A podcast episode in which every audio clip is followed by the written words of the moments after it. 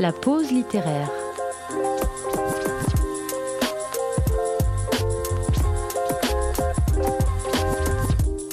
Lecture proposée par Romain.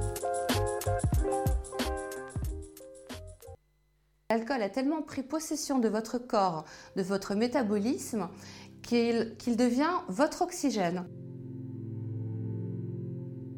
J'ai été victime d'inceste étant petite. Euh, ça a été euh, euh, entendu par mes parents, mais ils n'ont rien fait à l'époque, c'était très tabou. Et malheureusement, la même chose est arrivée à mon fils. ce que j'aurais évidemment voulu lui épargner plus que tout. Ça a été un très long combat juridique auquel je ne m'attendais pas. J'ai porté ce combat à bout de bras. jusqu'à la fin, jusqu'à ce que tout soit remis dans les mains de la justice. Et je ne pensais pas que la justice soit aussi longue. Au moment où je me suis retrouvée sans n'avoir plus rien à faire, eh bien c'est là où j'ai commencé à boire. À mon fils, Timéo. Un jour de février 2018, je me réveille et je mets du temps à comprendre où je suis. J'ai mal à la tête, je me sens engourdie et vaseuse. J'ouvre les yeux, je suis sur un lit d'hôpital. Malheureusement, ce n'est pas la première fois. J'y suis tellement allé que je sais qu'il va falloir prendre patience, être convaincante pour sortir de là et que tout va prendre du temps. Je viens seulement de me réveiller. J'ai dû faire tous les hôpitaux de France ces deux dernières années, alors je sais qu'une fois de plus, ça doit être une soirée qui a mal fini pour moi qui m'a amené là. J'espère n'avoir pas trop fait de dégâts la veille. Là, de nouveau, je suis dans un couloir blanc grisette de saleté par endroits, là où les gens s'appuient. Une lumière jaunâtre baigne le couloir et je vois des carrés de placo au fond. Je suis seul dans ce couloir sur l'unique brancard. Il n'y a presque aucun bruit, Seulement ces quelques bips que j'entends au loin. Des hurlements de personnes âgées qui demandent une infirmière, mais rien d'autre. Elles ne viendront pas. C'est peine perdue. Ce doit être la nuit. Tout semble si calme. On entend un peu la soufflerie. C'est entêtant, surtout dans mon état. Quand c'est la nuit, l'hôpital fonctionne au ralenti. Si l'on hurle ou l'on crie, les infirmières se mettent vite en colère et vous font la leçon de morale ou pire. Il vaut mieux ne pas se faire remarquer. Je suis dans un hôpital, mais où? Où? Je sais seulement que pendant cette période, nous étions avec mon ami, à quelques kilomètres d'Alençon à Mayenne. En attendant, j'essaye de me souvenir, mais sans succès. Je ne me rappelle pas la soirée ni comment je suis arrivé ici. Je suis recouvert d'un drap blanc jusqu'à la taille. J'essaye de bouger, je ne peux pas. Je devine tout de suite que je suis sanglé au niveau des jambes. Je sais que je n'ai pas mes chaussures parce que j'ai froid aux pieds. Et mon sac Où est mon sac? Il y a toute ma vie dedans, mon téléphone, mon chargeur, ma carte bancaire, mes cigarettes. Mon sac, c'est ce qui me relie à la vie à mon ami à l'extérieur, c'est une catastrophe si je ne l'ai pas avec moi. Je me rends compte que mes mains aussi sont sanglées, de chaque côté de mon corps par un épais ruban blanc clouté, avec des trous ajustables à ma physionomie afin que je ne puisse faire aucun mouvement. Pareil au niveau de la poitrine. Impossible de me mettre sur le côté ou de bouger d'un centimètre. J'ai compris. Ils ont utilisé les grands moyens. Je suis cloué au lit. Quelle honte, Virginie. Tu as encore trop abusé et rebelote. Te revoilà à l'hôpital dans de beaux draps. Je n'ai qu'une idée en tête. Reprendre mes esprits pour analyser les lieux, repérer la sortie et fumer une cigarette. Je veux rentrer chez moi et laisser une fois de plus ce mauvais rêve derrière moi. Je ne supporte plus ces lumières d'hosto, ces odeurs, ces silences rythmés par quelques bips cardiaques. Ça sent la mort. Le désinfectant et la mort. On entend des toux horribles, des voix désespérées de personnes âgées qui appellent. Ça ne s'arrête jamais. On entend furtivement des voix d'infirmières que l'on ne voit pas, mais que l'on entend rire de temps en temps, et ce, malgré des plaintes répétitives et agonisantes qui hantent ces couloirs. Ça ne sert à rien de hurler. Elles ne viendront pas, les infirmières. J'ai envie de leur dire, mais cela ne sert à rien non plus. Je le répète dans ma tête en souhaitant que cela s'arrête. Et la nuit, c'est équipe réduite. Mieux vaut passer inaperçu et attendre, paraître normal, ne pas paniquer sur le coup de l'impatience, car on ne sait pas sur qui on va tomber comme des infirmières ou comme des médecins qui, eux, ont tous les droits. Ce sont eux qui décident. Je suis à leur merci et je suis déjà en mauvaise posture, sanglé comme je le suis. Je fais le point. J'essaye de bouger, je ne peux pas. De tourner mes mains pour essayer de gagner un peu de souplesse, mais rien. Ils m'ont vraiment sanglé au maximum cette fois. J'ai mal à la tête. Je me rassure en me disant qu'ils ont dû faire une piqûre, peut-être pour combler le manque, me calmer. Dans l'immédiat, je veux qu'ils me détachent, redevenir un patient lambda et aller fumer. Fumer une cigarette me permettrait de souffler un peu, de me lever et d'apprivoiser les lieux. Après avoir gesticulé pour évaluer la marge de manœuvre de tous mes membres, j'en conclus qu'elle est décidément nulle. Je suis comme prisonnière, punie. Je retrouve mes esprits et ma nature plutôt douce et calme reprend le dessus. Mes instincts de survie reviennent Ce que je veux, c'est sortir de là. Depuis mon réveil, je sais que je suis confronté à une épreuve de patience. Somnoler tout en restant vigilante au cas où je verrai une infirmière, un docteur, attendre et accrocher leur attention au moindre passage. Mon instinct de survie prend le dessus. J'ouvre grand les oreilles pour percevoir chaque pas. Dans chaque partie du couloir pour savoir si des infirmières viennent par ici ou si elles s'éloignent. En général, elles s'éloignent. Et c'est toujours une déception. Mais je dois garder de l'espoir, et j'en ai toujours. C'est facile de les entendre car elles ont tous des crocs aux pieds. Au moindre bruit, j'ouvre les yeux. Ça me fatigue encore plus. Je ne suis pas tranquille et je deviens impatiente. Impossible de se reposer réellement. Je veux être détaché. Ça vous rend fou d'être traité comme ça, d'être paralysé, de ne pouvoir se servir de ses membres, d'être privé de la liberté fondamentale d'aller venir. Je veux sortir fumer et sortir d'ici. Le temps est si long. L'hôpital, une fois qu'on y rentre, on ne sait jamais quand on en sort. Tout le monde connaît ça. Aux urgences, c'est la même chose. J'essaye de voir le positif. À l'exception de mes chaussures, mon manteau et mon sac qu'ils ont gardés, je suis encore habillé de mes vêtements. Et pas de leur chemise au dos nu qui fait que là, on est vraiment complètement démunis. Ça y est, le bruit de pas approche, une infirmière vient me voir. Je suis réveillé. Elle me demande comment je vais. Naturellement, je lui dis que je vais très bien. Je lui demande un verre d'eau. Elle va en chercher un et c'est elle qui tient le verre. Impossible de boire. L'eau coule le long de mon menton. Ça dégouline. Comment puis-je boire dans cette position? Je ne peux même pas me lever la tête. Je lui demande de me détacher pour boire et je lui explique que j'ai très mal au poignet tellement ils l'ont serré fort. Elle me répond qu'elle n'a pas le droit et que puisque je suis réveillé, un médecin va venir me voir. Elle s'en va. Du coup, je n'ai plus qu'à attendre à nouveau. Attendre et attendre encore en essayant de me tortiller pour gagner un peu de souplesse dans les liens. C'est plus fort que moi, il faut que je bouge, j'essaye. C'est peine perdue, mais j'essaye. C'est mon corps vivant qui essaye lui aussi de reprendre le dessus. C'est pour ça que j'ai mal au poignet, rien à faire, et pourtant j'y mets toutes mes forces. Pas d'horloge, le temps me semble interminable. Je referme les yeux et j'attends. Toujours cette odeur d'hôpital. Je tourne la tête face au mur pour oublier où je suis quelques instants. Je ne sais pas au bout de combien de temps le médecin, une femme, vient enfin me voir. Elle me demande comment je vais. Je lui dis que je vais beaucoup mieux. Que oui, j'ai abusé de l'alcool, mais je ne veux pas rester là car je dois recommencer un nouveau travail tout à l'heure. Là, je mens, je manifeste l'urgence que j'ai à sortir de l'hôpital. Nous sommes tard dans la nuit, je me dis qu'elle comprendra que je veuille me préparer pour mon embauche. Je lui explique rapidement que je suis encore au RSA, que j'ai besoin de bosser. Il n'y a pas d'urgence. C'est la nuit, mais elle est pressée. Tout en me parlant, elle vérifie mes sangles et remarque qu'en effet, tout est bien trop serré. Elle constate que je suis calme, que je m'exprime bien. Je sens enfin un sentiment de compréhension. Alors j'insiste.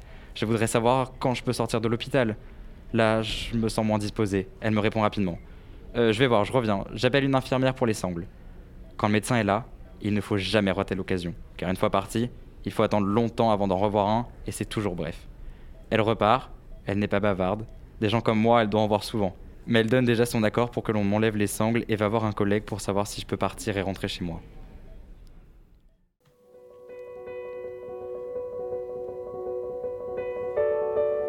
Le livre Noyé dans l'alcool est un témoignage écrit par Virginia Monet, paru le 10 octobre 2019. Dans cet ouvrage, l'autrice raconte la manière dont elle est tombée dans l'enfer de l'alcool et comment elle essaie de s'en sortir dans un pays où c'est addictif est encore présent et toujours présent dans les supermarchés, supérettes, etc. Victime d'inceste dès son plus jeune âge, cette erreur d'enfance se retranscrive malheureusement sur son fils Timéo. Elle décide donc de réagir et porte plainte contre son agresseuse. Néanmoins, la justice française va s'avérer être plus compliquée que le pensait cette jeune mère, et elle va vite se retrouver écroulée dans des millions de papiers à remplir, la replongeant, peu à peu, dans ses souvenirs compliqués.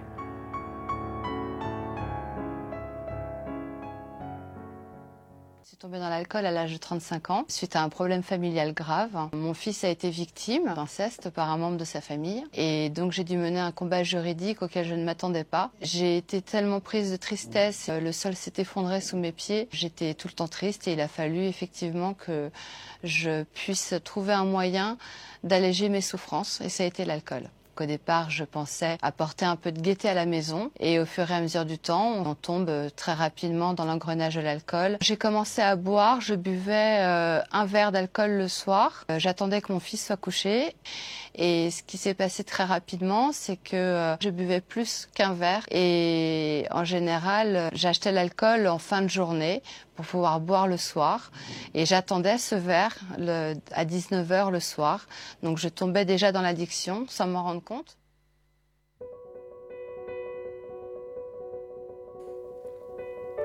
C'est donc, peu à peu, que Virginia Monet tombe dans un enfer sans nom.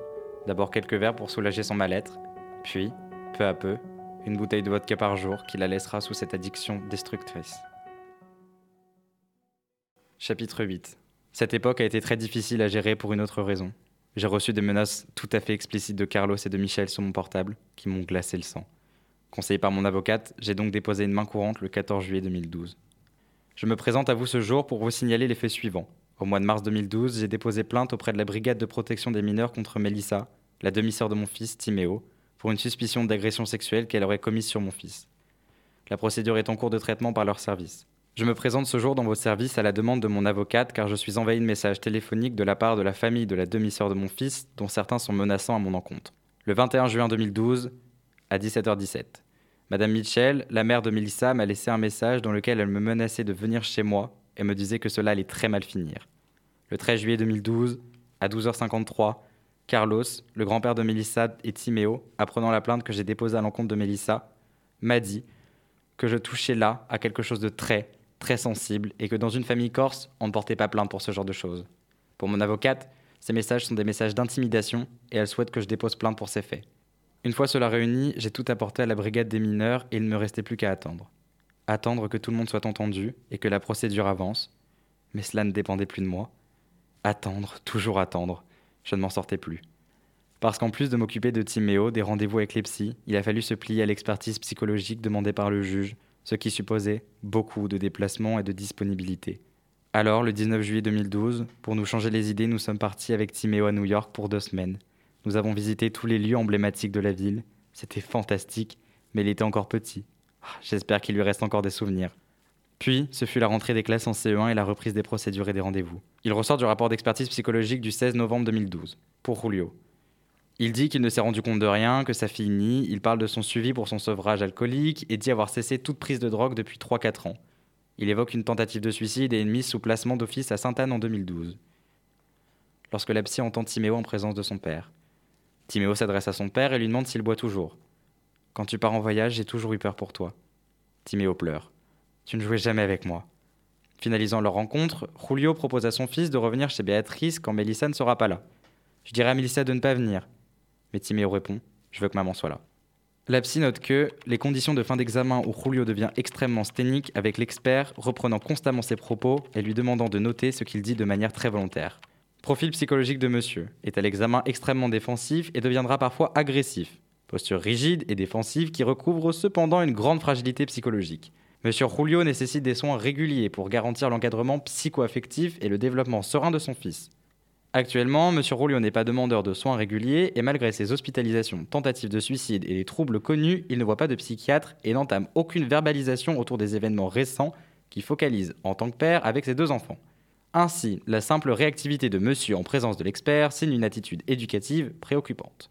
Me concernant, de ses relations familiales, il ressort beaucoup de protection et de complicité. Madame ira parfois jusqu'à emmener Timéo pour qu'il rencontre son père en s'occupant également de la fille de monsieur. Elle est navrée de voir le manque d'interaction relationnelle entre eux. Elle remarque que son fils Timéo regarde chez son père des films pour adolescents alors que son fils a à peine 5 ans. Cependant, elle s'adapte aux aléas concernant la santé du père de l'enfant pour que Timéo ne soit pas frustré. Concernant Timéo, Interrogé seul, très posé, l'enfant verbalise très correctement pour son âge, marquant ici une certaine maturité intellectuelle. Parlons de son père, il dira Je suis toujours un peu stressé quand je vais bientôt le voir. Dès que je le vois, je suis moins stressé et content, mais ça ne se termine pas toujours bien. Un jour, il m'avait laissé, il m'avait traité tous les noms. Quand je suis chez Béatrice, il s'occupe pas de moi, c'est Béatrice ou Mélissa. Sinon, personne s'occupe de moi. Il ne me parle pas, je pense que c'est un homme qui va très mal par rapport à sa santé. Mélissa est habituée. Moi, j'ai jamais été habitué. Moi, j'ai peur. Interrogé sur les activités avec son père, rien. Timéo est un petit garçon qui présente une grande maturité. Indéniablement, il a montré après la révélation des signes de détresse avant de pouvoir verbaliser correctement et de dépasser le mal-être dans lequel il se trouvait. Conclusion, Madame s'est affirmée dans un rôle de protection maternelle et paraît détachée de l'ambroglio affectif qui l'a lié au père de l'enfant.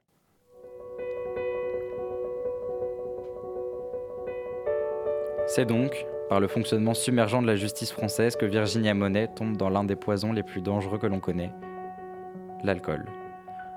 Dans cette sorte d'autobiographie ciblée, elle arrive à nous plonger dans un monde d'horreur, d'incompréhension parfois, mais surtout dans un monde emprisonnant. Car en effet, comment faire pour sortir de l'alcool quand vous habitez dans un pays connu pour être le pays du vin?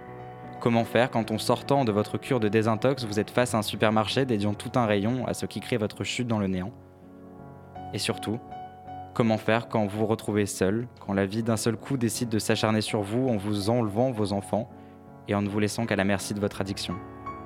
Ici, l'autrice raconte la chance qu'elle a pu avoir d'avoir ses parents avec elle, mais aussi des dégâts aux alentours que provoque l'alcool sur son nouveau conjoint et ses parents qui essayent tant bien que mal de l'aider dans sa souffrance. Et tous ces jugements, cette pression sociale et ces nombreux dégâts physiques et psychologiques causés par l'alcool, Virginia Monet le raconte d'une manière absolument extraordinaire.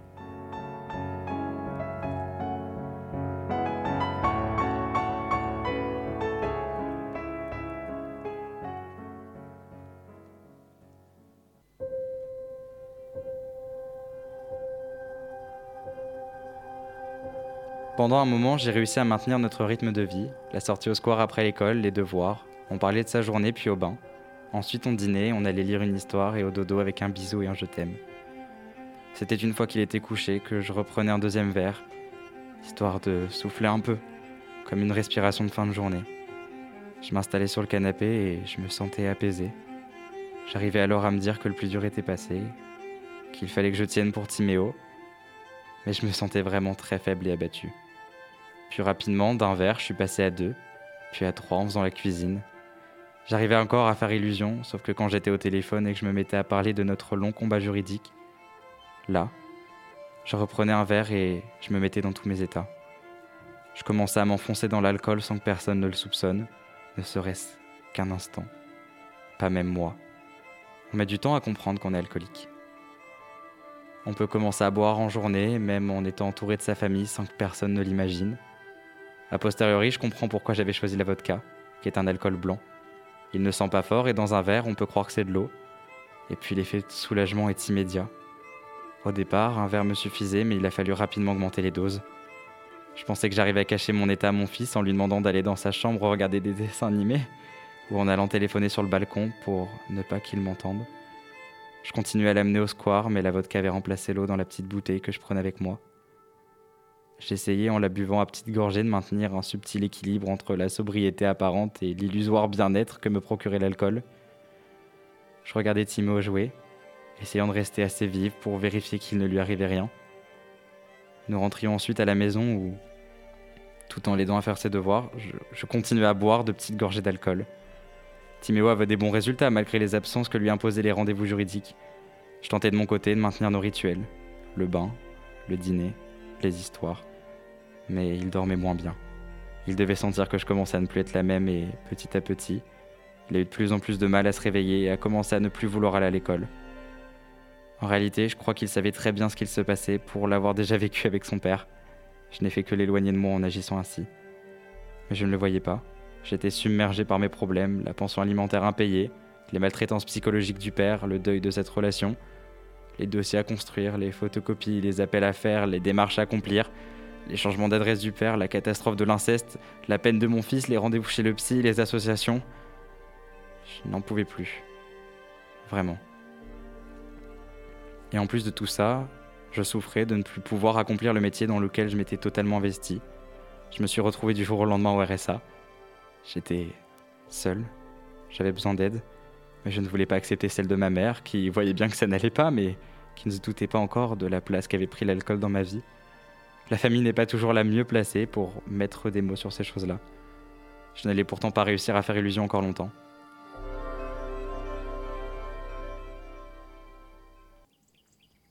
Un dimanche, alors qu'il faisait beau et que nous étions chez mes parents, j'ai voulu monter un porte-vélo que j'avais acheté pour montrer à mon fils que j'étais toujours là, enthousiaste et en forme. Mais je savais pas que j'avais trop bu. Une fois le matériel presque placé, je me suis baissé avec mes cheveux longs et je me suis relevé trop rapidement. Mon œil a tapé l'embout du porte-vélo. Je me suis fait mal, très mal, et j'ai été à l'hôpital pour vérifier que je ne m'étais pas trop abîmé la cornée. Évidemment, Timéo a eu peur pour moi, et je sais que cela a été l'un des premiers signes flagrants que j'étais tombé dans l'alcool et que je n'arrivais plus à le cacher. Peut-être que c'est justement à ce moment-là que j'aurais dû demander de l'aide à mes proches, que j'aurais dû consulter des professionnels. Mais j'avoue que cela ne m'a pas traversé l'esprit. Je ne pensais pas que ça allait s'intensifier. Je me disais encore que ce n'était qu'un mauvais passage, que j'étais plus forte que l'alcool, que j'allais reprendre le dessus. J'étais en outre de moins en moins entouré, mes amis appartenant pour la plupart à mon réseau professionnel. Au téléphone, ils me manifestaient de la compassion, mais ils entendaient à ma voix, à ma façon de parler que je buvais. Ils ne m'ont pas fait de réflexion, mais au fil du temps, les appels se sont raréfiés. Le cercle vicieux était bel et bien en place. Comme j'avais besoin d'oublier tout ça, je buvais tous les soirs. J'avais toujours un verre à la main et le téléphone dans l'autre. Je m'éloignais petit à petit de la maman qu'il connaissait. C'est pourquoi il téléphonait de plus en plus souvent chez sa grand-mère pour lui demander de venir le chercher. Je me pose souvent ces questions. Pourquoi avoir commencé à boire alors que j'avais toute la confiance de mon fils?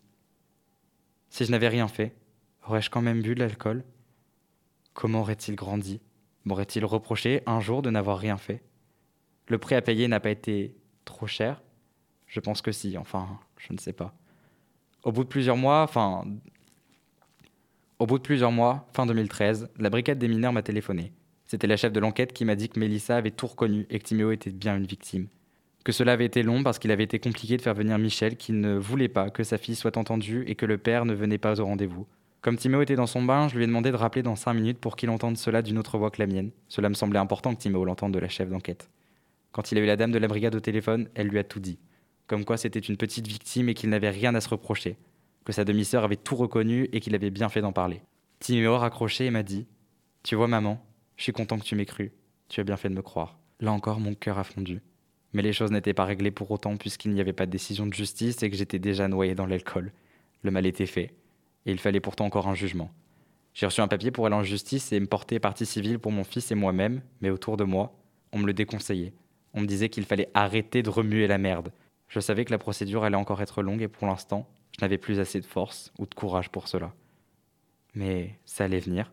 L'alcool m'aidait à rendre cette souffrance supportable, il m'aidait à mettre mon esprit sur pause quelques heures.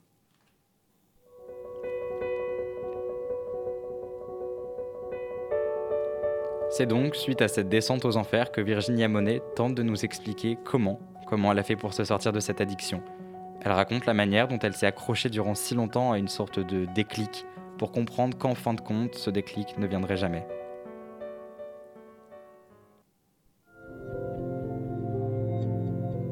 On ne peut pas guérir de l'alcool parce que l'entourage le décide euh, ou vous y invite. Euh, ça, ne, ça ne fonctionne pas. Il a fallu que je touche le fond que je, tombe au fond du gouffre avec une, multiplication des hospitalisations, euh, des interventions de policiers, de médecins, euh, où je me suis retrouvée sanglée dans des hôpitaux. Euh, et, donc, un matin, j'étais très alcoolisée. Et bon, je savais que si je continuais à boire, j'allais mourir très clairement. J'en étais à plus de deux bouteilles de vodka par jour.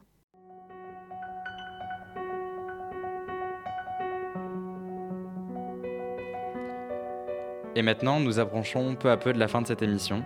Je vais vous lire l'avant-dernier chapitre de ce livre en espérant vous avoir donné l'envie de le lire et de découvrir l'histoire extraordinaire de cette femme si forte. Je voudrais vous faire part d'une de mes premières victoires. Il y a peu, je me suis disputé avec mon ami. Je suis donc partie faire les courses toute seule, en colère et triste, mais avec la merveilleuse satisfaction de ne pas ressentir le besoin d'alcool. Je savais que j'allais prendre juste ce dont j'avais besoin et rien de plus. Cela faisait cinq ans que je n'avais pas fait de course seul sans acheter d'alcool.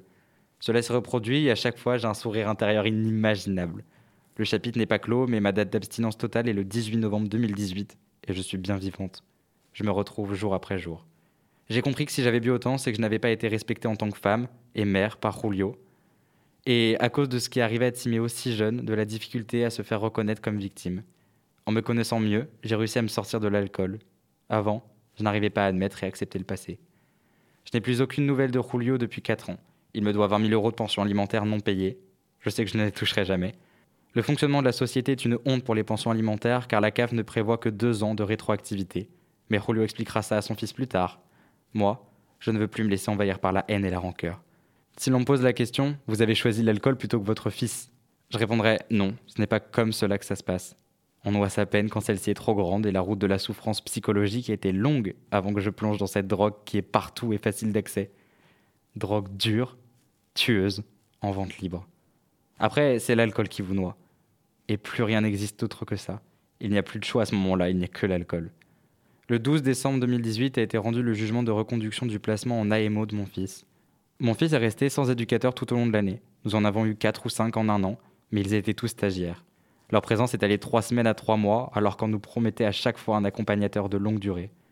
Comme à l'ASE, l'ensemble de la famille a rencontré chacun d'eux, mettant chaque fois en eux tous nos espoirs, racontant et encore notre vie, chaque fois depuis le début car il changeait tout le temps et ne semblait pas prendre le temps de lire le dossier de Timéo.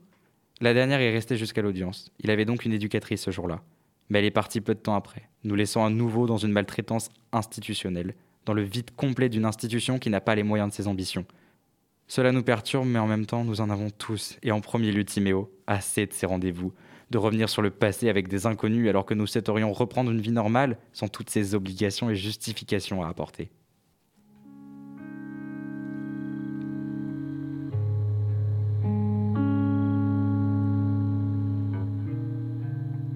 Merci à toutes et à tous de m'avoir écouté jusqu'ici. J'espère réellement que cette lecture vous a plu et je vous retrouve la semaine prochaine pour une autre lecture.